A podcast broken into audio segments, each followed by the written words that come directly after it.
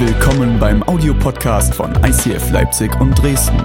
Wenn du Fragen hast oder diesen Podcast finanziell unterstützen möchtest, dann schreib uns an info at icf-leipzig.de.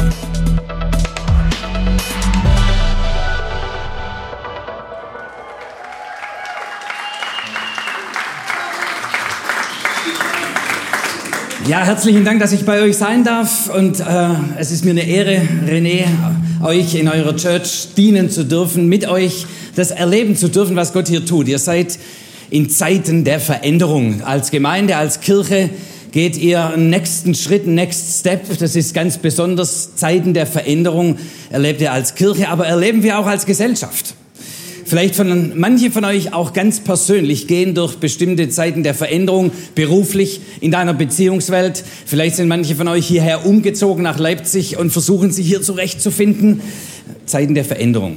Und ich möchte euch am Anfang kurz ein bisschen hineinnehmen in so ein paar Aspekte, was sich eigentlich gesellschaftlich so tut und Zeiten der Veränderung, was da passiert, um dann euch reinzunehmen in ganz wichtige Themen von dem, was Gott in dieser Zeit zu uns sagen möchte.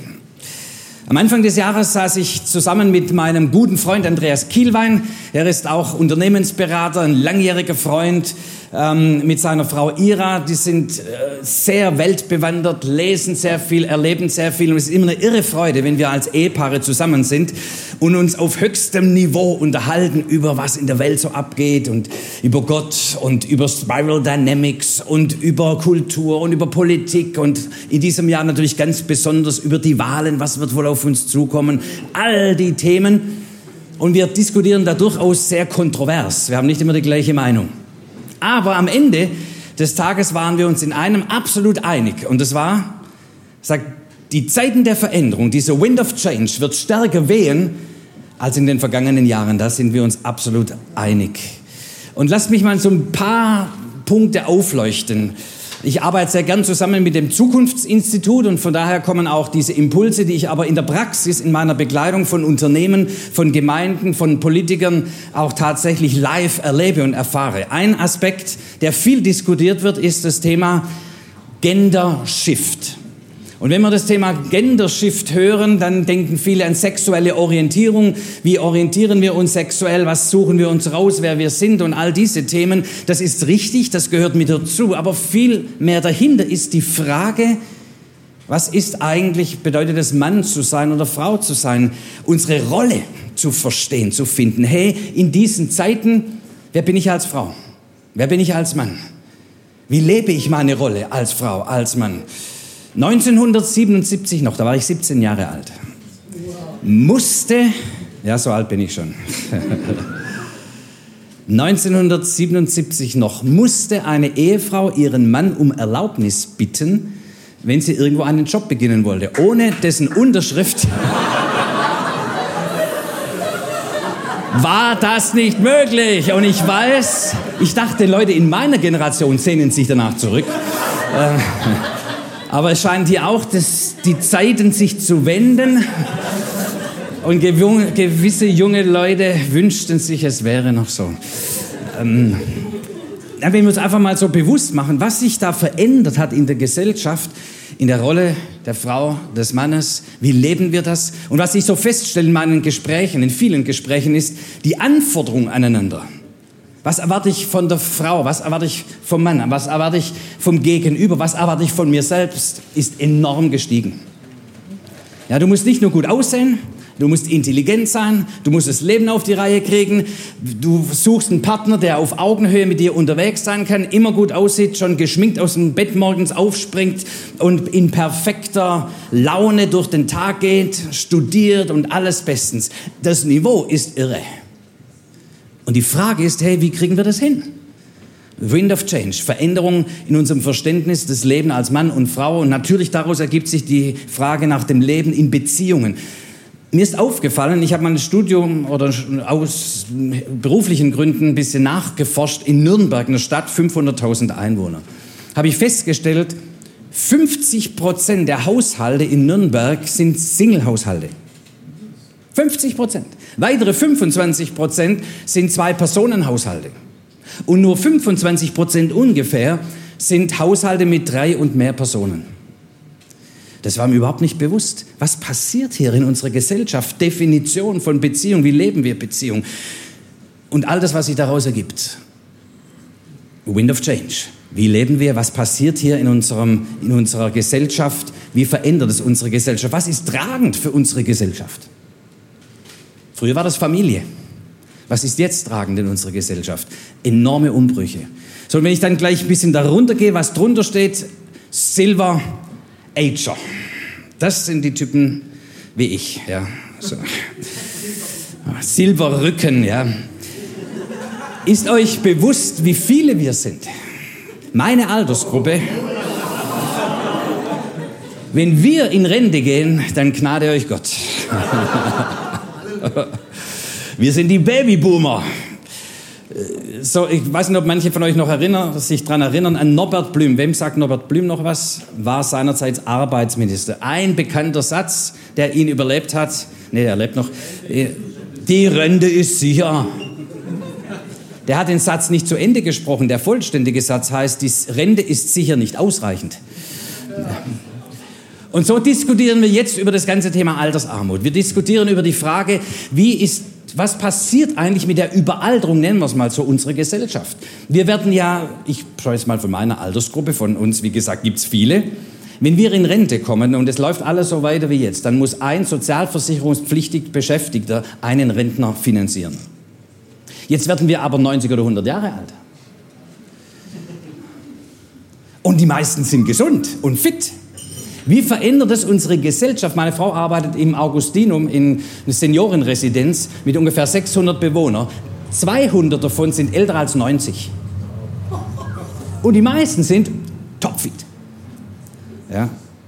Ich sage, hey, wie verändert es unsere Gesellschaft? Meine Generation, der versuche ich gerade beizubringen, dass sie nicht nur bis zur Rente denken. Ich sage, was machst du dann? Bis 65, 66, 67 gehst in die Rente und was machst du dann 30 Jahre lang? Hast du eine Perspektive für dein Leben? Erdbeerpflanzen 30 Jahre lang oder was? Hast du vor? Ja, manche denken nicht, sind so fokussiert auf die Rente. Meine Altersgruppe. Aber was macht es mit unserer Gesellschaft? Die 60-Jährigen erben von ihren 90-jährigen Eltern. Ihr geht leer aus. Unglaubliche Veränderungen. Ja.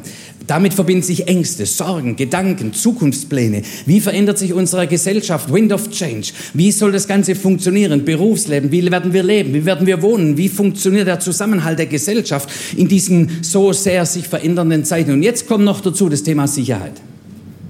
Es passiert so ganz viel in dieser Welt um uns herum, in Korea, Amerika, Russland und so weiter und so fort. Alles schwemmt natürlich rein über Livestream in unsere Wohnzimmer. Wir kriegen alles mit, was auf der Welt passiert. Und nicht nur das, sondern viele Menschen kommen in unser Land, die sind uns fremd. Und viele haben Angst davor. Was uns fremd ist, macht uns Angst. Geh mal den Schritt auf Menschen zu, die du nicht kennst. Und du lernst sie kennen und sagst, wow, die sind gar nicht so übel. Das sind nette Leute.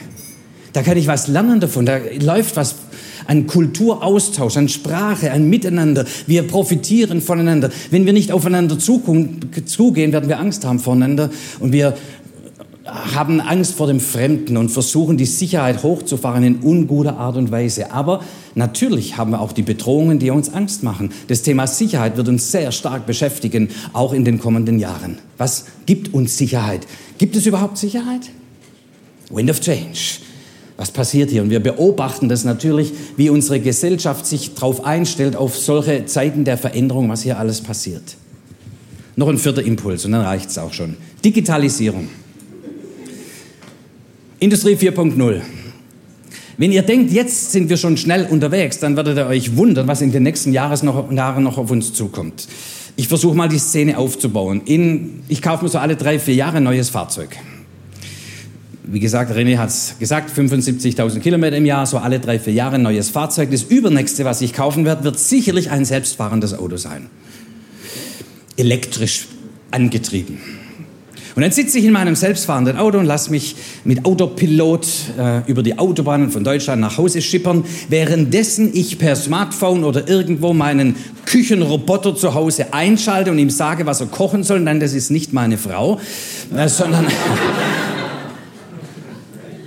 Der Küchenroboter holt sich dann alles, was er braucht für dieses Gericht aus dem Kühlschrank, während der Kühlschrank dann schon wieder nachlädt und bestellt schon, was ihm fehlt. Und bis ich nach Hause komme, ist, hat die Drohne schon die neuen Lebensmittel und alles, was notwendig ist, vor meiner Haustüre abgelegt. Das wird die schöne neue Welt sein. Mit sehr hoher Wahrscheinlichkeit. Es gibt Philosophen in unserer Zeit, die über Arbeit der Zukunft sich Gedanken gemacht haben, die sagen das Ende der Arbeit voraus. Die sagen, es wird wieder sein wie zu den Zeiten der alten Griechen und Römer, wo die Sklaven die Arbeit gemacht haben und unsere Sklaven werden die Roboter, sein. Und dann haben wir wieder Zeit zu diskutieren über die neuesten Ideen und über die neuesten Philosophien. Auf den Marktplätzen von Leipzig diskutieren wir dann oder in den WhatsApp-Gruppen, wo wir unterwegs sind. Was ist gerade das Neueste, was so läuft, während die Roboter für uns all die Arbeit tun? Das glaube ich nicht. Sondern was ich glaube ist, dass wenn Roboter uns mehr und mehr die Arbeit abnehmen, eine bestimmte Art von Arbeit, wird die Geschwindigkeit erhöht werden. Denn ich sitze in meinem Auto, das nun alleine fährt, braucht meine Aufmerksamkeit nicht mehr, ruft mich mein Kunde an und will sofort von mir Antwort, die E-Mail bearbeitet haben, das gibt es dann wahrscheinlich gar nicht mehr, ähm, Holo per Hologramm oder was weiß ich was, den Austausch mit mir haben. Er wird nicht warten, bis ich zu Hause bin, sage, hey, wenn ich zu Hause bin, dann schreibe ich dir und kümmere mich drum. Nein, warum? Denn mein Auto fährt allein, also bitte sofort. Und die Geschwindigkeit wird enorm zunehmen. So, wenn ihr denkt, wir sind jetzt schnell unterwegs, dann werdet ihr euch in den nächsten Jahren ordentlich wundern, was abgeht. Als die Dampflokomotive entwickelt wurde und mit 25.000, 25 Stundenkilometer über das Land raste. Da haben die Leute gesagt, das hält kein Mensch aus, das macht die Leute krank. Bei so einer Geschwindigkeit, dafür sind wir nicht geschaffen. Heute die gleichen Stories. Natürlich werden wir mit dieser Geschwindigkeit mitkommen, aber nicht sofort. Bei vielen von uns wird die Seele erstmal nachkommen müssen. Wir haben heute schon die enorme Herausforderung, dass viele mit der Geschwindigkeit der Arbeitswelt und des Lebens und den ständigen Entscheidungen, die getroffen werden müssen, zack, zack, zack, dass die Seele nicht mehr nachkommt. Und viele deshalb krank werden. Aber wir werden uns daran gewöhnen. Was für Veränderungen wird es mit sich bringen? Was wird da passieren? Und in diesem ganzen Nachdenken und Beschäftigen damit kam ein Wort zu mir. Gott hat mir ein Wort aus der Bibel wichtig gemacht. Und dieses Wort finden wir in Apostelgeschichte 2, 42. Eben diesem Kapitel, wo dieser Videofilm Hintergrund davon hat. Dieser Visionsfilm.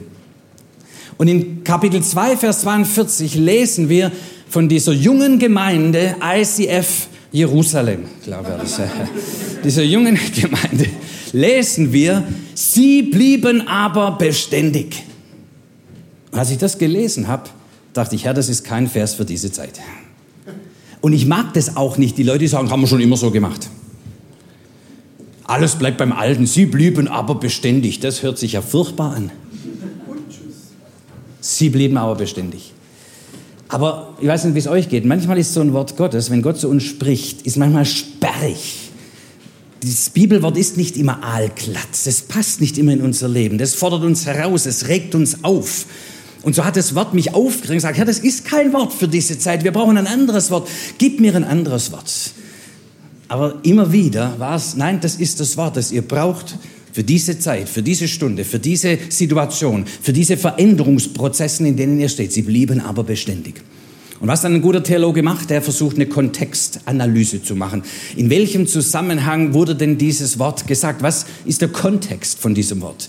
Und ich las über die junge Gemeinde von Jerusalem, in welchen extremsten Herausforderungen sie waren, politisch. Die Situation damals im Römischen Reich, Jerusalem, extrem schwierig. Aber noch viel mehr, die junge Gemeinde hatte die ganzen Religiösen gegen sich. Die hatten angefangen, Gemeinde zu bauen, Jesus als ihren Messias, als ihren Erlöser anzuerkennen. Und die anderen waren dagegen und drohten ihnen mit dem Leben. Richtig schwierige Zeit. Aber diese junge Gemeinde, im Zeiten dieser enormen Bedrohung, dieser Veränderungsprozesse, wo sie drin stand, nahm im Grunde Fahrt auf. Die ist gewachsen von einer kleinen Gruppe von 120 Leute auf 3000 Leute, auf 10.000 Leute. In kürzester Zeit haben sie den gesamten mediterranen Raum erreicht mit dem Evangelium von Jesus Christus. Was ist hier passiert? Und ich dachte plötzlich, wow, vielleicht hat das Wort uns doch was zu sagen in Zeiten der Veränderung. Und dann hat Gott mir noch ein Bild, einen Vergleich aufmerksam mich drauf gemacht, der mir hilft und vielleicht auch euch hilft zu verstehen, was dieser Text uns eigentlich sagen will. Und zwar das Bild von einem Segelboot. Ich war zweimal im Leben bisher segeln. Obwohl ich am See wohne, aber ich bin, ja, okay. Zweimal war ich segeln. Vor vielen Jahren, das erste Mal, da waren wir als Familie mit einer anderen Familie im Urlaub und dieser Freund von mir, das ist ein Feldjäger aus der Schweiz, der ist immer aktiv und immer unterwegs. Er Michael, machen wir dieses und jenes und Bergsteigen und so weiter. Auf jeden Fall, er hat gesagt, Michael, komm, wir mieten uns ein Boot, aber nicht irgendein Tretboot oder ein Ruderboot, sondern ein Segelboot. Also haben wir ein Segelboot gemietet und da gab es nur so eine komische Jolle, die man da mieten konnte. Wir rein in das Boot und raus aufs Mittelmeer. Ich habe keine Ahnung vom Segeln, er ist ein Skipper, kennt sich total aus. Die erste, den ersten Turn, den wir genommen haben, führte dazu, dass das Boot umkippte. Wir kenterten. Und da liegt heute noch mein Geldbeutel unten und meine Schuhe, die ich nicht festgemacht hatte. Ähm, und irgendwie sind wir dann wieder reingekommen ins Boot und zurückgeschippert äh, ans Ufer. Und dann bin ich, habe ich jahrelang, war ich nicht mehr bereit zum Segeln. Wir sind immer noch befreundet. Und ähm, vor ein paar Jahren, vielleicht ist jetzt drei Jahre her, haben sie uns wieder, wir treffen uns immer wieder als Freunde. Und dann hat er angerufen und gesagt, Michael, mein Papa hat ein Segelboot im Bodensee liegen. Lass uns segeln gehen. Oh nein. Aber gut, um der Freundschaft willen sind wir als Ehepaar, haben uns getroffen, sind miteinander segeln gegangen. Es war ein wunderschöner, ruhiger Tag. Ein großartiges Segelboot. Hm, hat es toll ausgesehen. Wir waren auf dem Segelboot und schipperten über den Bodensee wunderbar. Nach einer gewissen Zeit sagte mein Freund Michael, guck mal da, über den See in vielleicht drei, vier, fünf Minuten wird es hier einen heftigen Sturm geben. Ich habe nichts gesehen, aber sein Auge als Fachmann führte dazu, dass er recht hatte. In wenigen Minuten war ein Sturm. Unfassbar. Nicht aber etwa ist dieser Fachmann dann zum Ufer geschippert und sagt, da bringen wir uns in Sicherheit. Nein, jetzt kriegt er erst richtig Spaß. Und er fing an, die Segeln zu spannen. Ja. Und nahm, wartete förmlich drauf, wenn der Sturm kommt. Und er kam. Und dann lagen wir mit 45 Grad dort im Wasser und schossen mit einer affenartigen Geschwindigkeit über den Bodensee. Und er hatte richtig Spaß. Ich, das darf doch nicht wahr sein. Aber wir kennen den nicht. Warum? Das Boot war richtig gebaut. In beiden Fall der gleiche Skipper, fachkundig, alles in Ordnung. Aber die Jolle hatte keinen Tiefgang.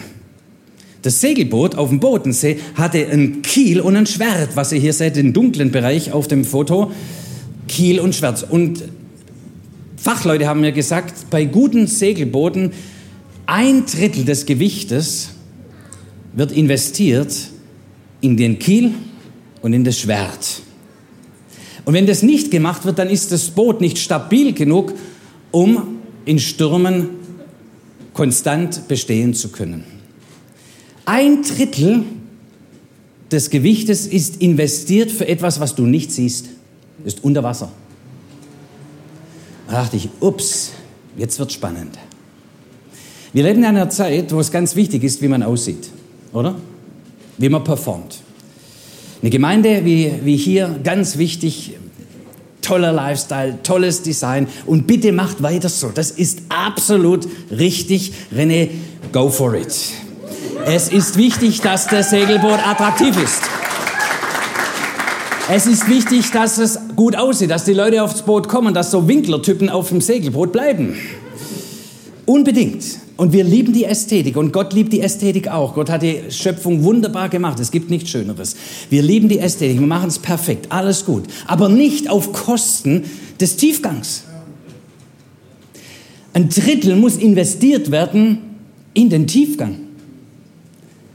Und als ich dieses Bild hatte und den Text nochmal gelesen habe, dann fing ich an zu verstehen, sie blieben aber beständig in was denn? Und jetzt kommen vier Dinge, die wir miteinander angucken, die sozusagen dieses Gewicht, dieses unterm Wasser sind, dieses verborgene Leben eines Menschen, das verborgene Leben einer Gemeinde, das, was man nicht gleich sieht, aber was schlussendlich der Gemeinde, dem Leben einer Familie, einem Unternehmen Tiefgang gibt.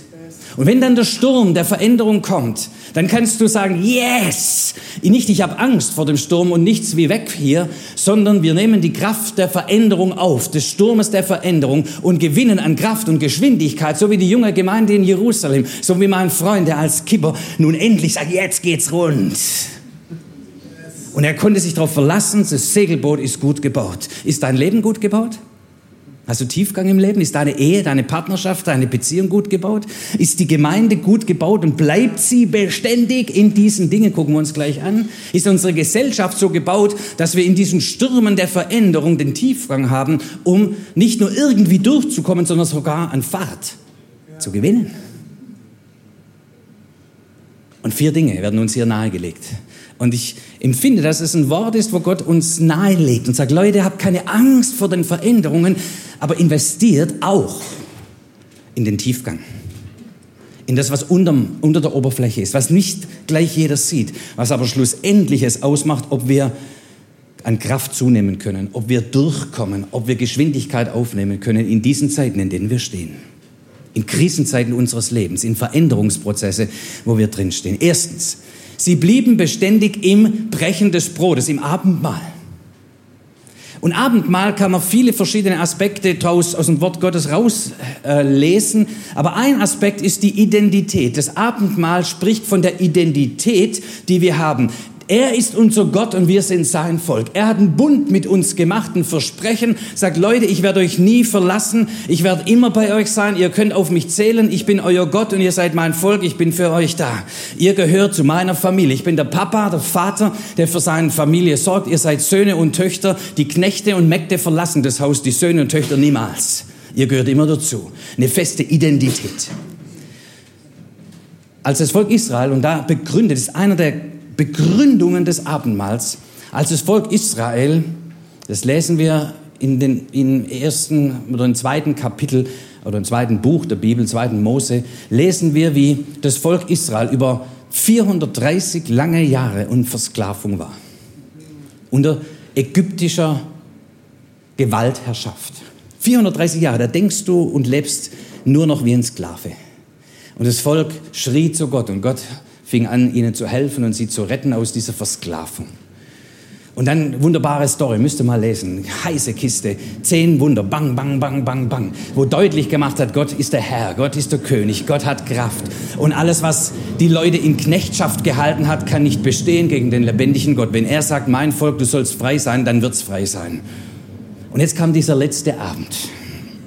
Bevor sie in Freiheit gekommen sind. Wir sind frei, free, free at last. Dieser letzte Moment, dieser letzte Tag. Und Gott sagt, an diesem letzten Tag macht ihr Folgendes. Ihr versammelt euch als Familien, mit all euren Freunden, mit allen, die zu eurem Haus gehören, auch mit den Fremden, die sich zu euch halten. Versammelt euch in euren Häusern. Dann nehmt ein Lamm ohne Fehler und schlachtet es Klar, damals Orient, dieser Hintergrund, schlachtet es. Und dann nehmt ihr das Blut und bestreicht damit eure Türpfosten. Und dieses Blut ist wie ein Zeichen dafür, dass ihr unter diesem Schutz seid, unter dem Schutz Gottes. Jesus sagt später, ich bin dieses Lamm Gottes. Ich habe mein Leben hingegeben. Mein Blut ist vergossen, damit ihr safe seid, damit ihr sicher seid. Ihr könnt davon ausgehen, dass wenn mein Blut in eurem Leben ist, wenn ihr Ja sagt zu mir, wenn wir einen Bund miteinander geschlossen haben, dann seid ihr safe, dann seid ihr sicher. Dann muss die Macht des Todes an eurem Leben vorbeigehen. Und dann war es soweit.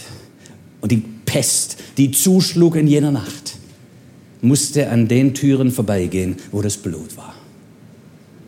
Darin begründet das Abendmahl.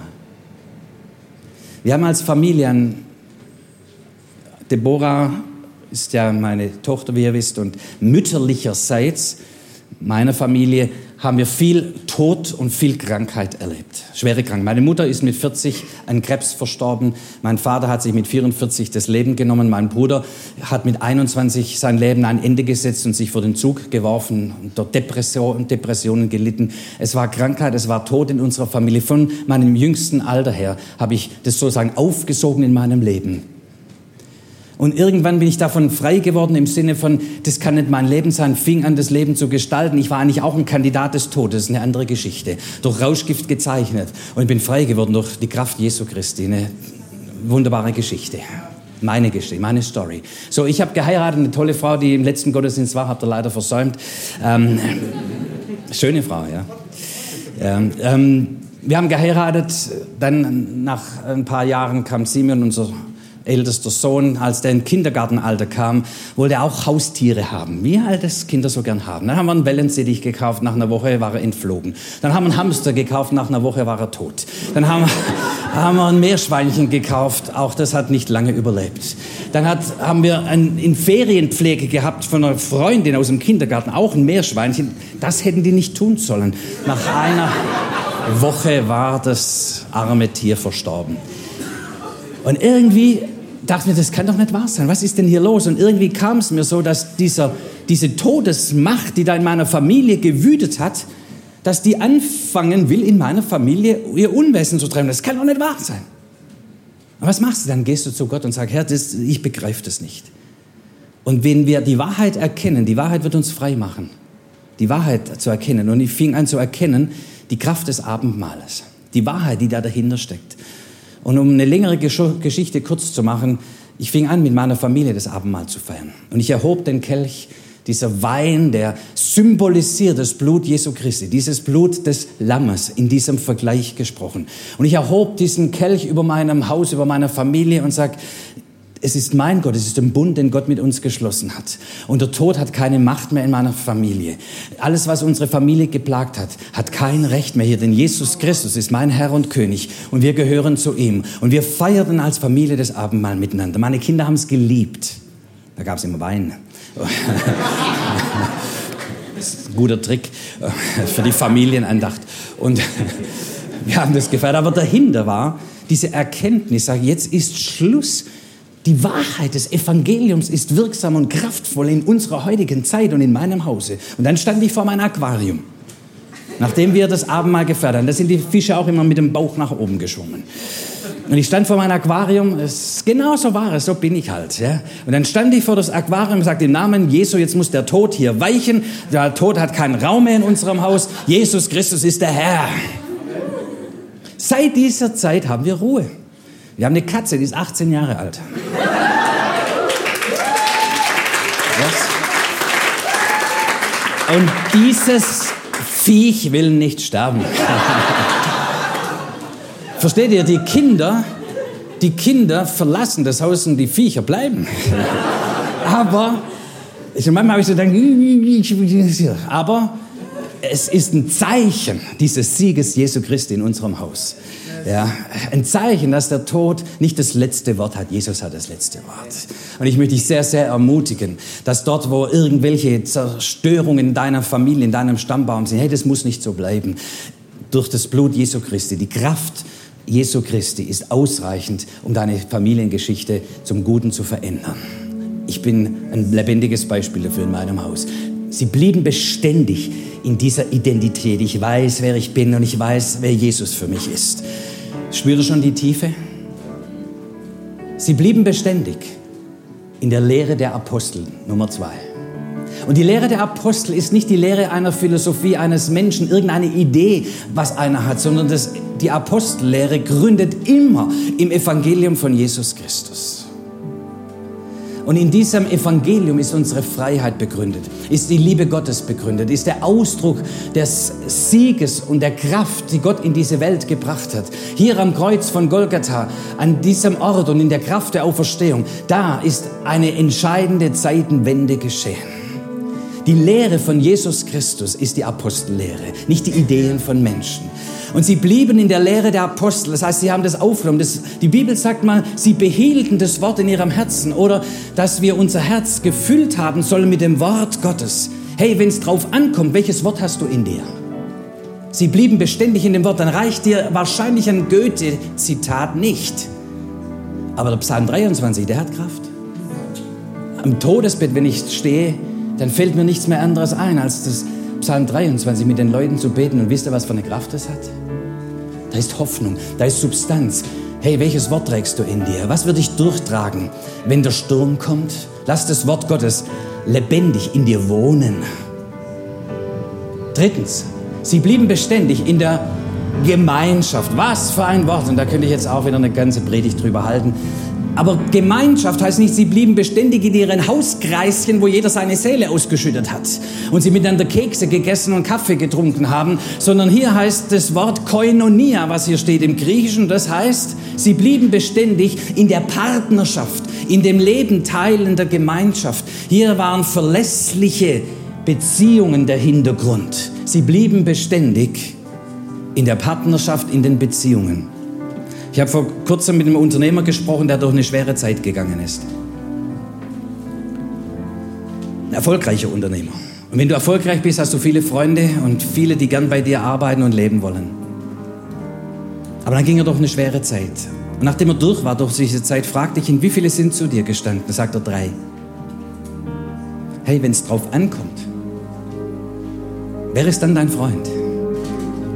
Wer teilt mit dir das Leid? Wer teilt mit dir den Schmerz? Und lass mich umdrehen. Bist du ein verlässlicher Partner, ein verlässlicher Freund? Ist dein Ja ein Ja? Ist dein Nein ein Nein? Kann man sich auf dich verlassen, wenn es drauf ankommt? Hey, ihr seid ja eine Church, die sich aufeinander verlassen kann. Bitte bleibt so. Seid eine Gemeinde, seid eine Gemeinde, die Ja sagen kann zueinander und sagt, wenn es drauf ankommt, dann stehen wir zueinander. Dann lassen wir uns nicht hängen. Du kannst dich darauf verlassen. Es ist nicht nur in guten Zeiten und wenn alles glatt läuft, dann stehen wir zueinander und jubilieren, sondern wenn es drauf ankommt, dann sind wir verlässliche Partner, dann stehen wir zueinander. Und so kenne ich die Gemeinde hier und so halte durch. So steht im Leben drin. Wir brauchen dafür die Kraft des Heiligen Geistes, ohne Zweifel. Aber hey, gibt es Tiefe? Ein Ja ist wieder ein Ja.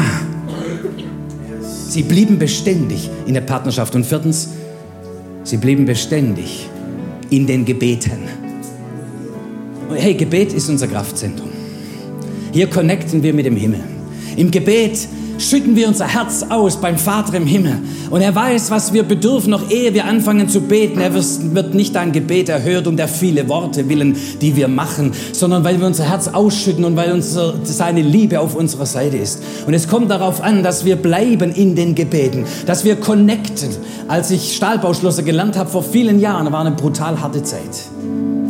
Und ich war ganz jung im Glauben. Ich bin ab und zu unter des Tages in die Toilette gegangen, nicht nur um zu pingeln, sondern um wieder zu connecten mit dem Himmel und zu sagen, Herr, ich brauche deine Gegenwart, ich halte mein Herz ich brauche neue Kraft, um durchzuhalten, wenn der Meister mir den Hammer hinterhergeworfen hat oder irgendwelche andere üble Sachen gelaufen sind. 50 Prozent der Leute waren dort Alkoholiker und am Abend besoffen, hatten einen Kasten Bier hinter sich und zwei Kornflaschen. Connecten mitten im Leben. Das Gebet ist unser Kraftzentrum. Sie blieben beständig in den Gebeten. Hey Church, seid eine betende Gemeinde.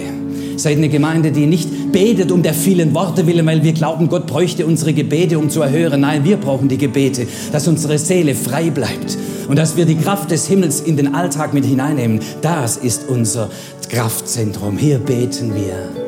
Lass mich schließen mit der Geschichte von Paulus in diesem Zusammenhang. Paulus, ein Apostel Jesu Christi, verfolgt, angeklagt, sagte, ich will meinen Case in Rom, ich bin ein Bürger Roms und ich will meinen Case in Rom zu Gericht bringen. Und man brachte ihn nach Rom und auf der Fahrt dorthin kam einer dieser heftigsten Stürme und Unwetter.